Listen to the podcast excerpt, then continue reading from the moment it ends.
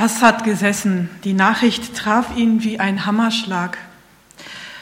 Das hätte er nicht erwartet. So vieles hatte er sich ausgemalt und jetzt, da ließe sich nichts mehr machen, hatte der Arzt gesagt. Man könne noch eine Versuchsreihe ausprobieren, aber der Arzt wolle auch ehrlich sein und die Situation nicht schöner malen, als sie sei. Was jetzt? Wie eine tonnenschwere Last drückt diese Nachricht. Das gibt es. Schlechte Nachrichten im Zusammenhang mit persönlichen Lebensschicksalen, aber auch mit dem Schicksal einer Gruppierung oder gar eines ganzen Landes. So war in der Stuttgarter Zeitung heute zu lesen, ähm, dass Südkoreas Ministerpräsident Chung Hong-won nach dem Untergang der Fähre Seoul vor elf Tagen vor der Südwestküste des Landes seinen Rücktritt angeboten hat. Mit dem Schritt wolle er die Verantwortung für die schlechte Reaktion der Regierung auf das Unglück übernehmen. Die Fähre war am 16. April, ich denke, das haben viele von uns mitgekriegt, mit 476 Menschen an Bord gekentert. Die meisten von ihnen waren Schüler. Bis zum Sonntag, bis zum Samstag wurden die Leichen von 187 Insassen geborgen. Es galten weiter 115 Menschen als vermisst. Ob Präsidentin Park Gen-hye das Gesuch Schunks annimmt, war zunächst offen. Soweit der Bericht der Stuttgarter Zeitung. Großes Leid. Das erleben nicht nur die Menschen auf der Straße, das erleben nicht nur einzelne Menschen ganz persönlich oder Menschen die trauern um die Vermissten in Südkorea. Großes Leid, das erlebte auch das Volk Israel im Jahr 586 vor Christus. Die Babylonier zerstörten Jerusalem, sie brannten den Tempel bis auf das Fundament nieder und große Teile der Bevölkerung wurden in Gefangenschaft nach Babylon verschleppt. Die meisten von ihnen sollten nie wieder zurückkehren. Fast 50 Jahre lang dauerte dieses Exil, bis der persische König Kyros, der mit seinen Truppen inzwischen das babylonische Reich eingenommen hatte, mit einem Edikt die Rückkehr der Gefangenen in die Heimat erlaubte. Unter der Führung von Zerubabel und Jeschua traten 50.000 Israeliten die Heimreise an und wagten den Neuanfang. Die meisten jedoch zogen es vor, in Babylon zu bleiben. Ein Jahr später begannen die, die zurückgekehrt waren, mit dem Wiederaufbau des Tempels. Und sie waren über viele Jahre damit beschäftigt, unter großen Protesten und auch Widerständen von den Gegnern des Tempelbaus. Schließlich war der Tempel nach 20 Jahren im Jahr 516 fertig und konnte eingeweiht werden. Jetzt springen wir noch 72 Jahre weiter in das Jahr 444 vor Christus. Das Leben hat sich weitgehend stabilisiert im Land, aber es war immer noch ein Leben in Trümmern. Und vor allen Dingen, was besonders schlimm war, dass zur damaligen Zeit, dass die Stadtmauern Jerusalems noch da niederlagen, nicht aufgebaut waren. Ähm, ja, es pulsierte zwar schon richtig das Leben in der Stadt, vor allen Dingen bei den großen Festen im Tempel, da war wieder richtig viel los, aber die Stadt selber war den Feinden schutzlos ausgeliefert, weil eben die Mauer fehlte. Jederzeit war mit feindlichen Übergriffen zu rechnen und die Angst gehörte zum täglichen Wegbegleiter der Menschen. Ungefähr 1700 Kilometer weiter im Osten lebte der Jude Nehemia am persischen König, Königshof in Susa. Seine Vorfahren gehörten zu denen, die in Persien geblieben sind und dort ihren Lebensmittelpunkt gefunden haben. Und Nehemia war ein Mundschenk. Kann man sich gar nicht vorstellen, so ein Beruf, aber den gab es da, weil das war so, dass diese großen Machthaber, ähm, wenn man die nicht wollte, dann war das ein ganz guter Trick, die zu vergiften. So mit so einem Getränk, das war nicht schlecht. keine schlechte Maßnahme, damit das eben nicht passiert. Deswegen wurden Mundschenke eingesetzt, die vorher kosten sollten. Und so einer war der Nehemia. Nun, das klingt nach einem nicht so äh, begehrten Job, aber der Mundschenk, das konnte nicht jeder werden, das war eigentlich so der vertrauteste Mann des Königs, kann man sich ja vorstellen. Ein Mensch, zu dem er Vertrauen haben muss. Also eigentlich hatte Nehemia schon eine Art Karriere hinter sich, dass er so einen hohen Dienst tun konnte. So ging es ihm wohl sehr gut, bis sein Bruder zu Besuch kam. Und das lese ich uns jetzt aus der Übersetzung Hoffnung für alle, das Kapitel 1 im Buch Nehemia. Dies ist der Bericht Nehemias des Sohnes Hachaljas. Im 20. Regierungsjahr des Königs Artaxerxes von Persien im Monat Kislev hielt ich mich an der königlichen Residenz Susa auf. Da besuchte mich Hanani, einer meiner Brüder, und mit ihm noch andere Männer aus Judäa. Ich fragte sie, wie geht es den Juden, die aus der Verbannung heimgekehrt sind, und wie steht es um Jerusalem? Sie berichteten, die Zurückgekehrten leiden bittere Not. Man beschimpft sie von der Stadtmauer Jerusalems sind nur noch Trümmer übrig. Die Tore liegen in Schutt und Asche. Als ich das hörte, setzte ich mich hin und weinte. Ich trauerte tagelang, fastete und betete. Ach Herr, du Gott des Himmels, du mächtiger und ehrfurchtsgebietender Gott, du hältst deinen Bund mit uns und erweist Gnade denen, die dich lieben und nach deinen Geboten leben. Verschließe deine Augen und Ohren nicht, wenn ich zu dir flehe. Tag und Nacht bete ich zu dir für das Leben der Israeliten. Du bist unser Herr. Ich bekenne dir, dass wir gegen dich gesündigt haben, auch ich und meine Verwandten. Wir alle haben schwere Schuld auf uns geladen. Wir hielten uns nicht an die Gebote und Weisungen, die dein Diener Mose von dir bekommen hat. Aber denke doch daran, was du zu Mose gesagt hast.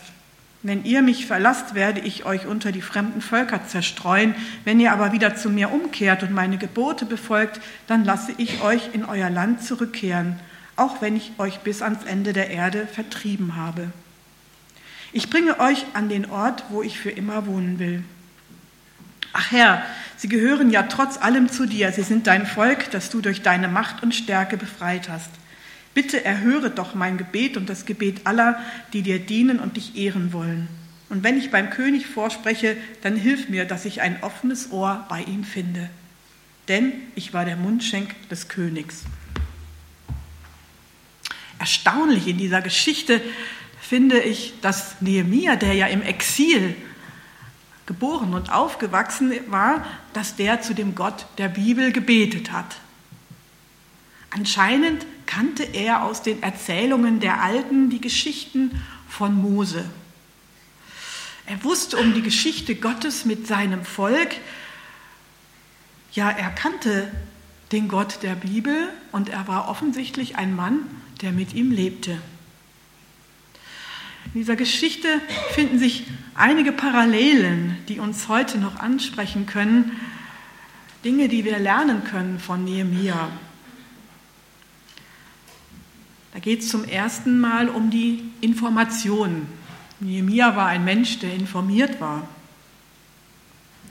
Er fragt seinen Bruder, als der zu Besuch kommt, den Hanani, der aus Juda gekommen ist zu ihm, fragt er, wie geht es den Juden, die aus der Verbannung heimgekehrt sind und wie steht es um Jerusalem? Nehemia fragt da ja nicht nach irgendjemanden.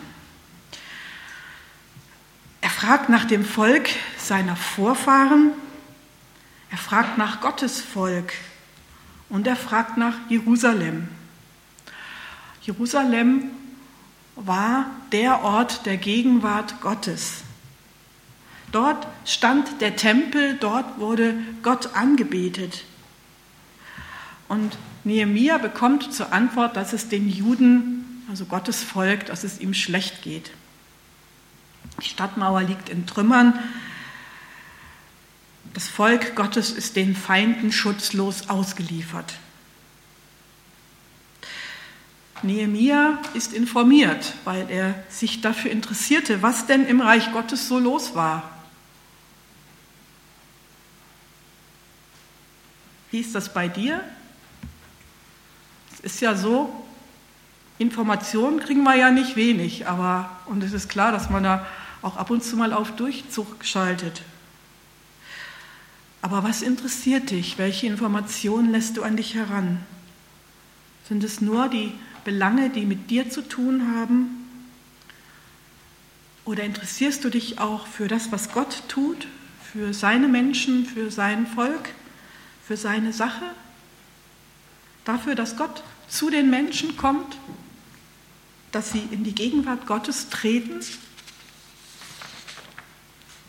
Nun, das kann auf unterschiedlichen Ebenen stattfinden. Da ist zunächst einmal so das persönliche Gespräch von Mensch zu Mensch. Wie geht es dir denn eigentlich?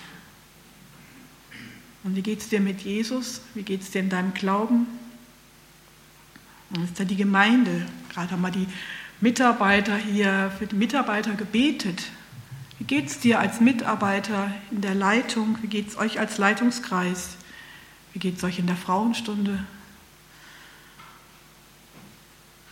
Wie geht es dem GLK? Wie geht es dem Bezirk? Wisst ihr, wisst ihr das eigentlich, dass ein Kassierer schon lange gesucht wird? Peter, bist du da? Peter wartet darauf, dass endlich mal jemand ihn ablöst. Ja, das sind so Dinge, äh, die muss man wissen. Und nicht nur einfach nur so hören und dann ist wieder vorbei. Wie geht es den Menschen in unserem Land, den Christen in der Welt, den verfolgten Christen, den Missionaren? und so weiter und so fort. Nehemia ist informiert. Er interessiert sich für das, was in Gottes Reich geschieht. Das ist das Erste, was wir von ihm lernen können. Zweitens, die persönliche Betroffenheit. Da heißt es in Vers 4, als ich das hörte, also dass die Stadtmauer in Trümmern ist, da setzte ich mich hin und weinte. Ich trauerte tagelang, ich fastete und ich betete. Er schreibt ja hier von sich selber, der Nehemiah, er schreibt das hier in Ich-Form und er scheut gar nicht zu erwähnen, dass er geweint hat, als er mit dieser Not konfrontiert wurde. Tagelang trägt er über diese Situation Trauer. Er bewegt diese Nachrichten mit Fasten und Beten. Und das Erstaunliche oder das, was mir auffällt, dass ähm, dieses Jerusalem ja 1700 Kilometer von ihm entfernt liegt und trotzdem nimmt ihn diese Situation so mit. Trotzdem ist er so tief bewegt davon. Kennt diese Stadt Jerusalem ja nur vom Hören sagen. Man war ja nicht so mal eben in Zug oder in Flugzeug einsteigen oder Auto oder was weiß ich. Er hat mitbekommen von der Trauer, wenn die alten Juden erzählt haben von Jerusalem. So stelle ich mir das jedenfalls vor. Also eine Situation, die für ihn eigentlich räumlich gesehen zumindest mal sehr weit weg war. Und Fernseher und Radio gab es ja da auch noch nicht. Und ich denke, dass er sicherlich auch an die Tränen dachte äh, von, von, den, von den älteren Juden, als sie von ihrer Heimat berichteten. Nehemiah selber ist ja in Persien groß geworden. Nun, er hätte diese jüdische Delegation zurückweisen können und sagen können, das ist nicht mein Problem. Wenn ihr das nicht hinkriegt, die Mauern da wieder aufzubauen, dann geht mich das nichts an. Vielen Dank für die Nachricht und ich werde das dann als Gebetsanliegen am Sabbat in der Synagoge weitergeben. Ich könnte vielleicht auch meine Beziehungen zum Chef spielen lassen, ob er da was machen kann. Aber mir sind die Hände gebunden. Nein, danke für euren Besuch, macht's gut und seid gesegnet. Nein, so hat er nicht reagiert, sondern er lässt diese Not an sich heran und wird davon innerlich bewegt. Das finden wir übrigens bei Jesus 470 Jahre später ähnlich, als er auf die Stadt Jerusalem blickte und die vielen Menschen sieht, die ohne den Retter, ohne den Messias keine Hoffnung haben auf eine ewige Beziehung zu Gott, da weint er um Jerusalem. Er weint ebenfalls. Ja, es geht ihm unter die Haut, was er hier an Not feststellt. So merken wir, die Nöte können uns auf ganz unterschiedliche Art und Weise begegnen. Da sind die großen Nöte wie in einem Land von Südkorea, aber auch im Kleinen, in der Gemeinde, werden wir mit Nöten konfrontiert. Menschen, die Hilfe brauchen, Menschen, die vielleicht in einer persönlichen Krise stecken, die einfach mal jemanden bräuchten zum Zuhören. Oder Nöte in einer Familie, weil man nicht miteinander klarkommt. Nöte, weil vielleicht an manchen Stellen der Gemeinde Mitarbeiter fehlen und so weiter und so fort. Dass ich nicht falsch verstanden werde, es geht hier nicht darum, dass wir uns bei jeder Not automatisch in die Verantwortung nehmen lassen müssen. Das würde gar nicht gehen, da wären wir überfordert. Aber das andere Extrem ist auch verkehrt, nämlich wenn wir keine Not an uns ranlassen. Das sollen sich doch andere drum kümmern, das ist ihr Problem. Ich habe schließlich noch auch meine Wünsche und Bedürfnisse, um die ich mich kümmern muss. Und außerdem was kann ich denn alleine schon ausrichten? Das könnten solche Ausreden sein. Lass dich doch berühren von der Not, die dir Jesus vielleicht gerade heute vor die Füße legt. Das Weitere, was wir von Nehemia lernen können, das ist das vertrauensvolle Gebet. Dass Nehemia die Not an sich heranlässt, das hat Folgen. Er trauert, er betet, unter Fasten. Und dieses Gebet wollen wir uns jetzt mal ein bisschen näher anschauen, denn das könnte uns auch, eine, auch weiterhelfen angesichts der Nöte, die uns berühren oder uns umgeben. Da betet er erstens zum allmächtigen Gott. Er stellt den allmächtigen Gott in den Vordergrund. Wenn er betet, ach Herr, Du Gott des Himmels, du mächtiger und ehrfurchtsgebietender Gott. Du hältst deinen Bund mit uns und erweist Gnade denen, die dich lieben und nach deinen Geboten leben. Verschließe deine Augen und Ohren nicht, wenn ich zu dir fliehe. Tag und Nacht bete ich zu dir für das Leben der Israeliten. Also er stellt sich vor Augen, wer dieser Gott denn eigentlich ist. Wir haben in unseren Gebeten mit der größten Autorität zu tun. Dieser Gott, der noch niemals die Kontrolle in einer Situation verloren hat. Diese Gefangenschaft in Babylon war kein Aussetzer, den er hatte, sondern die konsequente Durchführung dessen, was er schon lange zuvor angekündigt hat. Gott hat den mächtigen Herrscher Nebukadnezar gebraucht für seine Ziele. Er hat auch bei König Kyros bewirkt, dass die gefangenen Juden die Heimreise antreten durften. Er, der souveräne Herrscher in der Geschichte und darum auch die richtige Ansprechperson für unmögliche und unerträgliche Notsituationen. Was für ein Vorrecht, unermüdlich Tag und Nacht ihm die Not schildern zu können. Das war das Erste, dass er sich vor Augen malt. Er hat es mit dem allmächtigen, großen, starken Gott zu tun. Das Zweite ist das eigene Versagen. Nehemiah spricht hier ein ganz ehrliches Schuldbekenntnis. So betet er Tag und Nacht, bete ich zu dir für das Leben der Israeliten. Du bist unser Herr. Ich bekenne dir, dass wir gegen dich gesündigt haben, auch ich und meine Verwandten. Wir alle haben schwere Schuld auf uns geladen. Wir hielten uns nicht an die Gebote und Weisungen, die dein Diener Mose von dir bekommen hat. Das ist ja schon ein Ding und ziemlich überraschend, dass der Nehemia der ja überhaupt nicht daran beteiligt gewesen war, dass das Volk Gottes äh, anderen Göttern gedient hat, ungehorsam war, ähm, dass der hier sich unter die Schuld des Volkes Gottes stellt. Nehemiah könnte seine Hände in Unschuld waschen, aber genau das tut er nicht.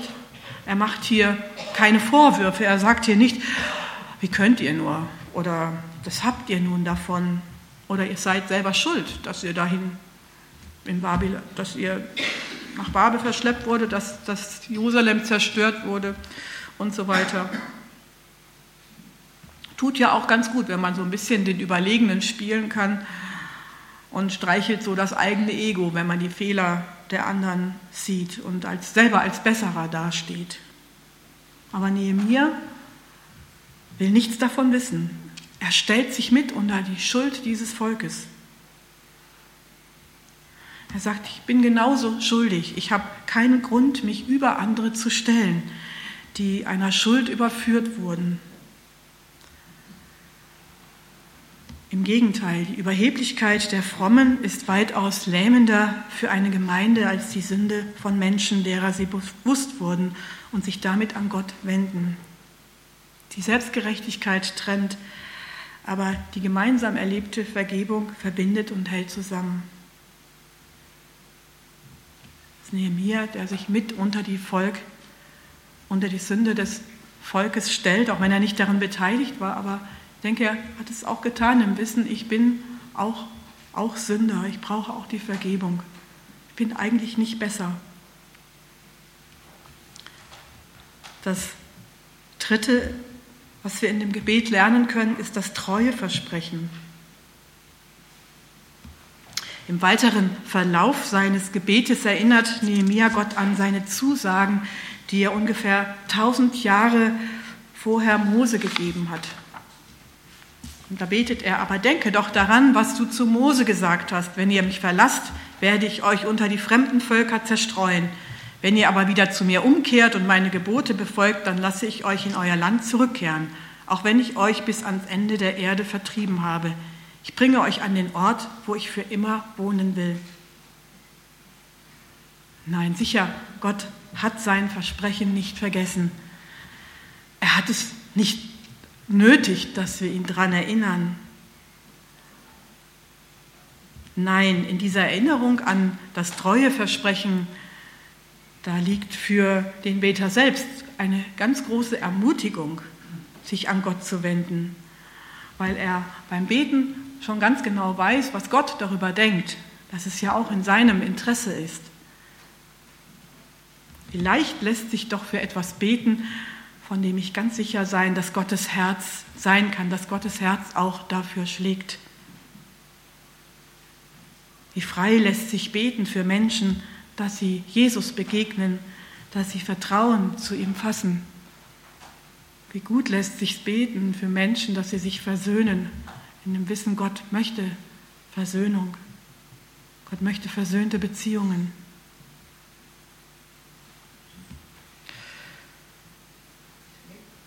Da muss ich Gott nicht erst überzeugen, sondern da weiß ich, Gott, Gottes Anliegen steht dahinter. Gott möchte das auch.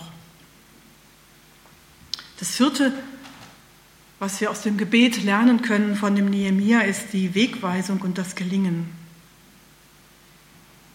Es kommt jetzt nicht einfach zu einem Amen, jetzt ist Schluss.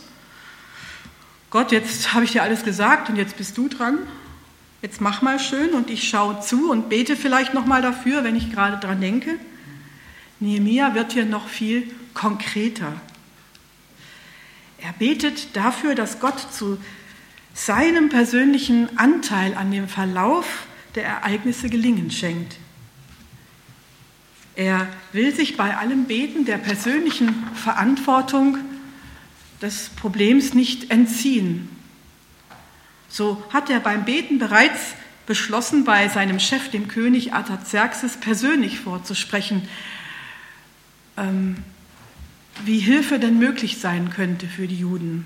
Und so betet er hier ganz konkret, wenn ich beim König vorspreche, dann hilf mir, Gott, dass ich ein offenes Ohr bei ihm finde. Und das ist das, was mich so beeindruckt an dem Nehemiah und so überzeugt, ist, dass er beim Beten diese Bereitschaft mitbringt, selber von Gott gebraucht zu werden. Dafür setzt er selbst seinen guten Job beim König aufs Spiel, indem er sich mit einer dreisten Bitte an ihn wendet. In Kapitel 2 erfahren wir dann, wie Nehemiah nach vier Monaten den König nicht nur um Sonderurlaub bittet, sondern auch um diverse Begleitschreiben, dass er durch das eine Volk durch, um Erlaubnis, dass sie ihn durchlassen und dass er Baumaterial bekommt und so weiter. Dinge, die ihm den Mauerbau erleichtern sollen. Dieses Begleitschreiben soll der König ihm mitgeben. Also er hat den Mut, um etwas zu bitten, kühn sich dafür einzusetzen, dass da was passiert in Jerusalem. Vom Gebet wird es plötzlich ganz konkret, ganz praktisch. Fängt einer an und möchte was tun. Wie wäre es, wenn du bei einem Gebet für irgendeine Not plötzlich selber merkst, da bin ja ich gefragt zu helfen. Könnte ich doch mal die und die Person ansprechen für den Bezirkskassierer oder könnte ich mal da und da mitarbeiten, wenn es da Mangel hat? Könnte ich mal bei der Frau XY vorbeigehen, mal für sie einkaufen gehen? Das kann passieren, wenn man beginnt zu beten, wenn man beginnt, die Not aufs eigene Herz zu nehmen. Nehemiah würde darum beten, Herr, was kann ich tun? Wo ist meine konkrete Aufgabe? So können wir miteinander gemeinsam den verschiedenen Nöten ins Auge sehen. Keiner muss alles tun, das geht gar nicht. Aber wir dürfen miteinander vor dem allmächtigen Herrn stehen und dazu beitragen, dass unsere Gebete erhört werden, indem wir selber mit anpacken. Und dafür gehört dann auch wieder Gott, dem Herrn aller Herren, die Ehre, weil er derjenige ist, der uns bewegt für seine Sache. Amen. Ich bete noch mit uns. Ja, dann stehen wir auf.